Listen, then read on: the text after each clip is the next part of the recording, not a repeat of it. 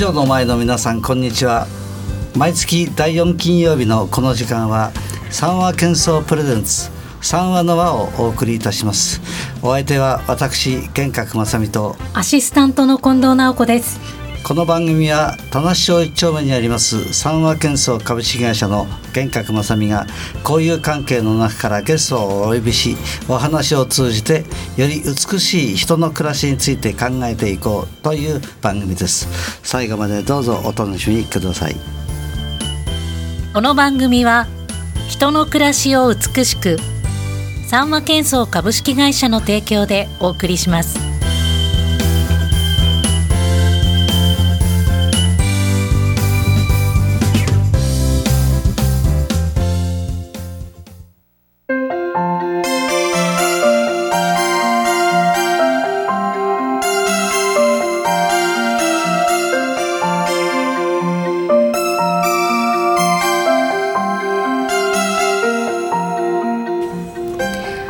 三話喧騒プレゼンツ三話の輪。本日のお客様を玄格さんよりご紹介いただきましょう。はい、えー、本日はですねあのー、衆議院議員皆さんよく知ってると思いますが今経済産業副大臣で大変活躍をされています、えー、我々のこの地域第19区選出の、えー、我々が松本洋平さんです。よろしくお願いいたします。どうぞよろしくお願いいたしますえー、今ご紹介にありました経済産業省というと日本の経済産業を司っている省庁で非常に私たちの生活にも大きく関わりがある経済産業省の副大臣松本さんにお越しいただきましたがお忙しくしていらっしゃると思うんですけれども。はいですよね。そうですね。あのまあ経済産業省っていうと、はい、あの具体的に皆さんの生活にどう関わってるのかなっていうのが、なかなかもしかしたら分かりづらいかもしれないんですけれども、はい、まあ。経済政策全般産業政策全般あとあの貿易なんかを所管しているあの通商政策もやっているもんですから、そういう意味ではえー、例えばこの前の台風災害の時の、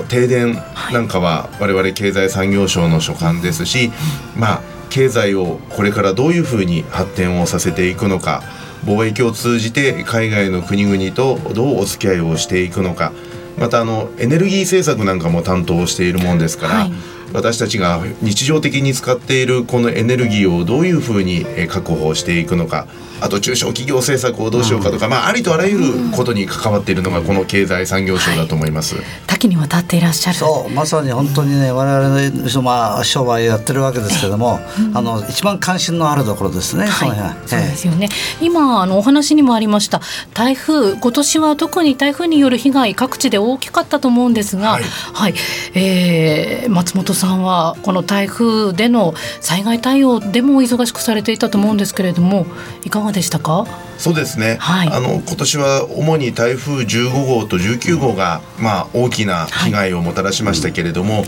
まあ、15号の災害があった後に、えー、私自身は副大臣になりまして、うん、えー、その後の停電対応、またあの19号ではあかなり水の被害があったりしましたから、はいね、まあ、この辺りの対応をですね、まあ、私自身やらせていただきました。あのもちろんその地元西東京を中心とする地域の自主避難所とかもこう回ってですね、はい、現場の様子も見たんですけれども、まあ、19号の時には夜中実際に経済産業省にずっといまして、実際に何かがあった時にすぐに動けるような対応をしたり、あとあの私経済産業副大臣で福島の復興も担当しているもんですから、実際に発災直後には福島県にお伺いをいたしまして、実際に被害の状況を確認をしてその復旧をですね一生懸命国としてお手伝いをさせていただく、まあ、そんなことをやらせていただいたところです。はい日々こう忙しく活動されていると。そうそうそうあのね、はい、あのまあ皆さん結構あの防災担当副大臣内閣担当をやられた時の姿をねみんな結構覚えてるんで、ね。うん、はい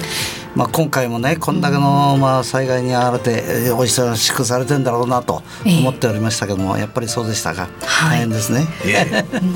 そしてあの今月では天皇陛下の即位に伴うさまざまな皇室行事儀式も行われていましたがそちらにも参列されていらっしゃったということですが、はい、はい、あのおかげさまであのお呼びをいただいて、えー、参列をいたしました。あの実はその大臣、はい、副大臣あとその下に政務大臣政務官っていうまああ政治家が、はい、あその役所の中に入って、えー、務める役職ってこの3つがあるんですけれども実は大臣と副大臣は天皇陛下からこう認証をして実は命じられる役職なもんですから、あの皇室の行事には数多くお声がけをいただくことになりまして、はい、まあ本当にあの名誉なことですしまたまあ陛下からこう認証を受けて今の仕事をやらせていただいてるっていう観点からもですね、うん、あの自分はあの必ずまあ出席をして、えー、まあ陛下のいろんなお言葉だったりっていうものをしっかりと受け止めてですね、はい、まあ頑張ってやっていこうということで参加をさせていただいてます。はい、さて、ねそうですね。あの、えー、なんか一泊四日で、あの、えー、そうですよね。えー、アブダビの方へ行って来られたと思ったら、はい、今朝方はずっとその大乗先週ですかね、うんはい、えー、ですよね。そうですね。そういうことで今朝までそうですね。宮殿にいらっしゃった、はい、あのー、収録をしている今日はあの11月の15日ですけれども、はい、あの今朝の朝4時まで実は皇居におりましてで4時51分四谷発の電車に乗って帰ってきたっていうそういう状況ですね。電車に乗られるんですか？はい。あの、はい、地元と国会の行き来は私は電車で全てやってるのでなんか副大臣っていう聞くと車で移動されてるようなイメージではあったんですが公共交通機関を利用されて、はいなんで結構電車の中でもお声掛けをいただいたりとかしてですね。ああそうなんですね、はい、すごく楽しいですね。実はあの本当に何年も前であの私田無神社の境内で、えー、松本さん歩いていらっしゃるのを見かけたことがあるんですけどあ松本さんがいらっしゃると思って遠くからちょっとそっと見守っていたんですけど、えー、近くに来て声かけてください。そうですよね、はい、次からちゃんとお声掛けするようにいたしますが、はい、あの玄覚さんは松本さんとこの知り合われたきっかけっていうのはどちらだったんですか？あの私の会社の前にね、はい、えっ、ー、と対馬神社さんのですね、そこで祭礼をやるんですよ。あの毎年地域の人たちがそこにあのみこしを持ってですねで仮設のあの画材を作ってで出汁を出してっていうことで、はい、そこで私もあのあのたまたまそこ、まあ、にいたというところで。はい。これが昭和にあじゃあ平成24年のちょうど松本さんがね、はい、まああの浪人中というふうな時でだと思いますがあのその時に初めてお耳かけしたんですけどもね、うん。それから今日まで本当にあのいいお付き合いをさせていただいてということでございます。えーうん、はい玄格さんその初めて松本さんにこのお会いになった時の印象ってどんな印象でしたか？えあのまあとにかくあのまあ大えー、議員さんとなるとですね、まあやはりちょっと我々庶民から遠い雰囲気としてはですね近づきがたいものあるんですが松本さんの場合は全くそれがなくてね本当に謙虚で普通の方でした、で今もその辺の印象は全く変わってなくて、だからまあ絵として人間ってこう変わっていって偉くなればなるほどこう図が上がっていっちゃうところがあるんですけども松本さんの場合はもう今も昔もほとんどもう変わらないということで我々に接してくれてる。そこが本当に信用できるなという、うん、そういう印象ですね。はい、あの松本さんは初めて玄格さんにこうお会いになった時ってどういった印象を持たれましたか？はい。あの最初はそういう形でお祭りで、えー、まあ、ちょっとお顔合わせをさせていただいてまあやっぱりね、あの皆さんもご覧になって多分同じ印象を持たれると思うんですけれども、はい、まあ、大変こう温厚なお方でいらっしゃいまして、あのー、まあ、その時はこうあまりお言葉を交わすことはなかったんですけれども、はい、実はその後会社にお伺いをしてですね、うんはい、あの2人きりでいろいろとお話をさせていただくことがありました。そで、ねそうしたらですね、あの大変熱くお話をこうされるんですね。あの最初はそのこう見た目のこう温厚そうな第一印象と、はい、実際にお二人二人になって話をしてみた時にこう熱くお話をされる時のこのギャップみたいのがすごく自分の中では印象にあったのと、でそのお話を熱くされたですね内容っていうのが、まああの三和建装さんはこうマンションとかのこう改修工事をこうやられている、まあいわゆる建設会社なんですけれども。ただですね一番最初に社長がおっしゃったのが玄格さんがおっしゃったのが、はい、実は何だったかっていうとですね、はい、松本さんと実は自治会をもう一回立ち直らせようと思って今一生懸命頑張ってるんだっていうお話をされたのがすごく私は印象に残ってまして、やっぱりそのマンションという皆さんが共同で住む場所をしっかりとして提供していくためにはただ単に建物を建てればいい守ればいいんじゃなくてやっぱりそこの中に住んでいらっしゃる方たちのコミュニティをやっぱりしっかりと作らなきゃいけないっていうお話を大変強くされていて会社としてもそういうものを頑張って支援をしていきたいんだというお話をされていたのが私の中にはすごく印象に残っててものすごく人を大事にされてるんだなっていうのが私にとってはすごく強い印象で残っています。はい、はいありがとうございます。ですね。あの今お話をいただきましたけれども、またお知り合いになられてこのお二人がその後どういったお付き合いをされているか、またいろいろと松本さんはあの三和建装のイベント活動などでも参加をされているということもお聞きしましたので、後半でまたゆっくりお伺いすることにして、まずリクエスト楽曲を早速お届けしていきましょう。はい、えー、お届けするのは今日のお客様松本洋平さんからのリクエストです、はい、爆風スランプランナー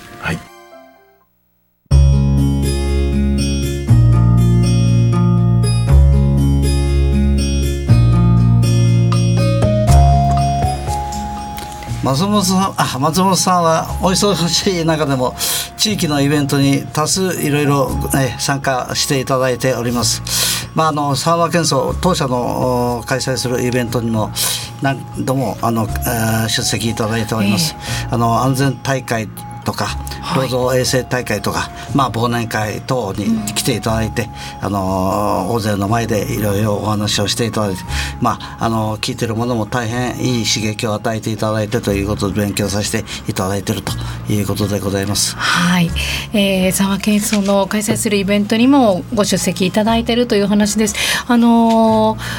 地域の数々あるイベントにもご参加されているということなんですけれども最近で言うと、えー、今月ですね西東京市民祭りもありましたが、はい、松本さんは西東京市民祭りもいらっしゃっていましたよね。はい、あの西東京市民祭りにもお伺いをして、はい、えー、各ブースを回らせていただいたり、うん、また行き交う人々といろいろと交流をさせたりいただいてます。はい、あの三和健壮さんにもあの声掛けをいただいて、あの私もお邪魔をさせていただいてますけれども、まあとにかく人が集まるところ、うん、大勢の皆さんと触れる、えー、触れ合える場所には、まあできる限り私自身が伺うようにしています。はい、で。あの政治ってすごく難しいなと思うんですけれども例えば会社であれば売上伸ばせとか利益を伸ばせとか、まあ、ある意味こうみんなが共通の目標をこう数字で非常に分かりやすく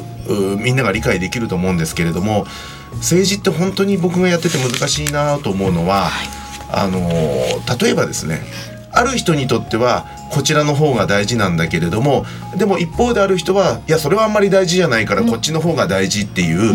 やっぱり100人いれば100人の人たちが違う思いを持ってこの国で暮らしている中でやっぱりいろんな声を聞いた上で最終的には政治が一つの答えを出していかなければいけないっていうところがすごく難しいと思っているんです。でそういう意味でですね私ができる限り地元のイベントを回っていろんな方とお話をしようと思っている一つの思いっていうのはやはりそういう難しい皆さんの思いを一つ一つやっぱり聞いて理解をした上で最終的にじゃあどういう結論を出すのがいいのかっていうのを考えていくっていう意味においてやはり私がやっていかなければいけないのは地元の皆さんの声をできる限り聞くっていうこと。でその数が多ければ大きいほど私自身のあの判断っていうのはより確かで皆さんにとってより良いものになっていくっていう信念があるもんですから、まあ、自分自身できる限り数多くの行事やさまざまな人と触れ合える機会を通じてですねお話を聞くように心がけています。うん、すごくもう市民にとっては嬉しいですよね。うんそうなんですよ。あのね、あのまあ私そうも言いたいんですが、あの、とにかく話しかけやすい。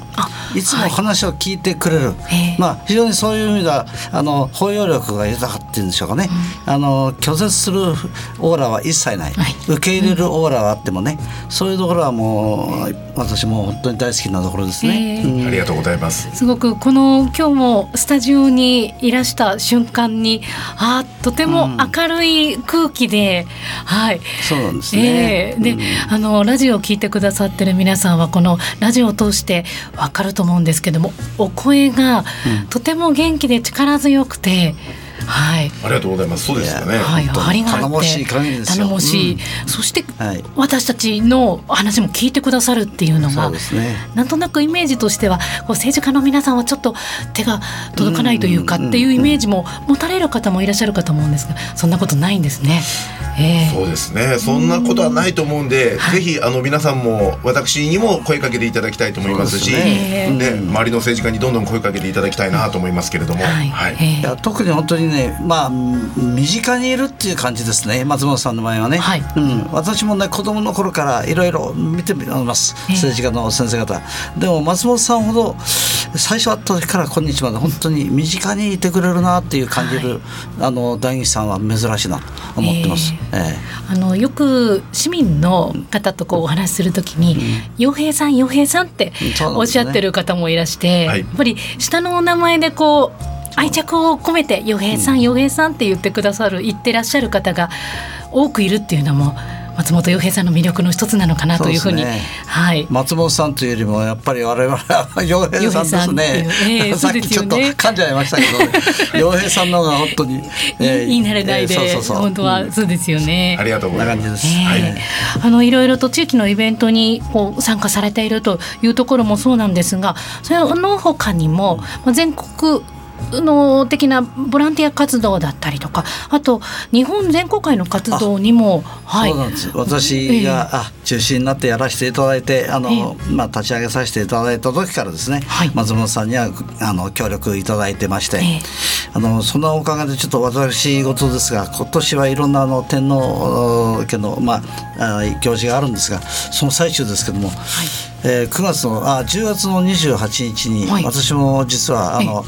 秋篠ご皇子様秋篠宮様のご石鹸を賜りました、えーはい、日本全国会で代表して何人か選ばれました、えー、一番前に座らせていただいて、ああもう何メートルもないですよね、はい、目の前で、はい、お声をかけていただきこの前のパレードだってもう何時間も皆さん並んでもなかなかお姿が見えあのあの天皇陛下皇后陛下ですけど、えー、ねえー、それはもっと間違いに お声かけていただきました、えー、頭が下がる思い。そうだったんですね、はい、はい、そう時間がだんだんと迫ってまいりましたがあのー、ぜひ今日お越しいただいた松本洋平さん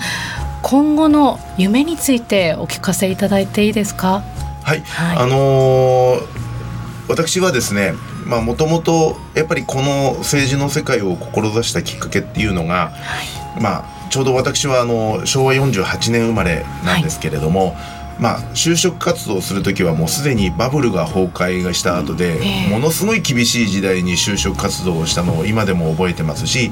また会社に入った後も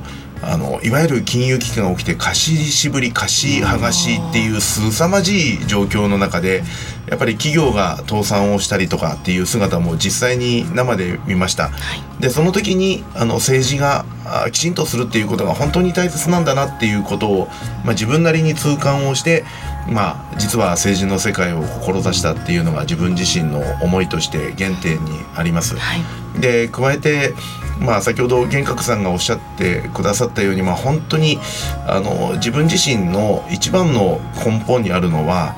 やっぱりそのいわゆる地盤とか看板カバンいわゆる親戚に政治関係者は誰もいないですし、はい、まあ、本当に普通の家に育った、まあ、人間がこうやって今やらせていただいているっていうのはすごくありがたいことだと思うのと同時に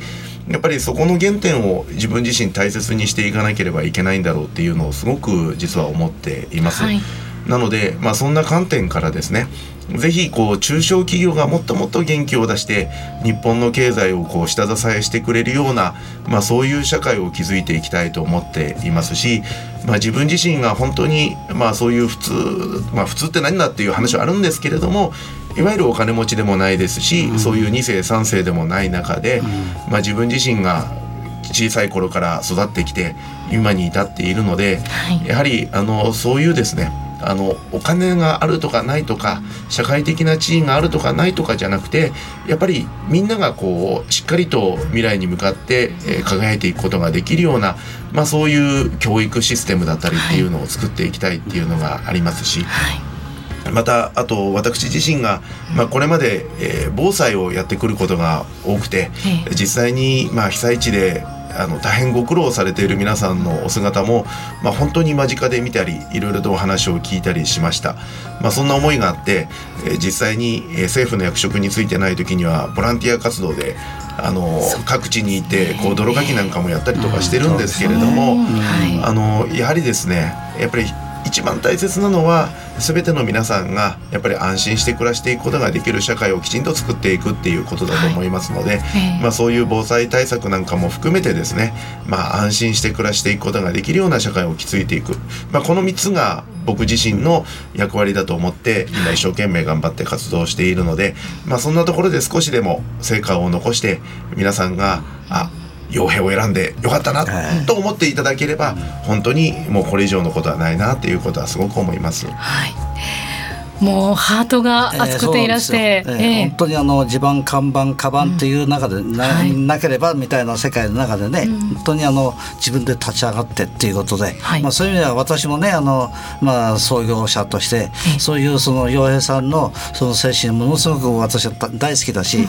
まあ、ぜひあのもう今副大臣ですから、はい、もう無論あのいずれ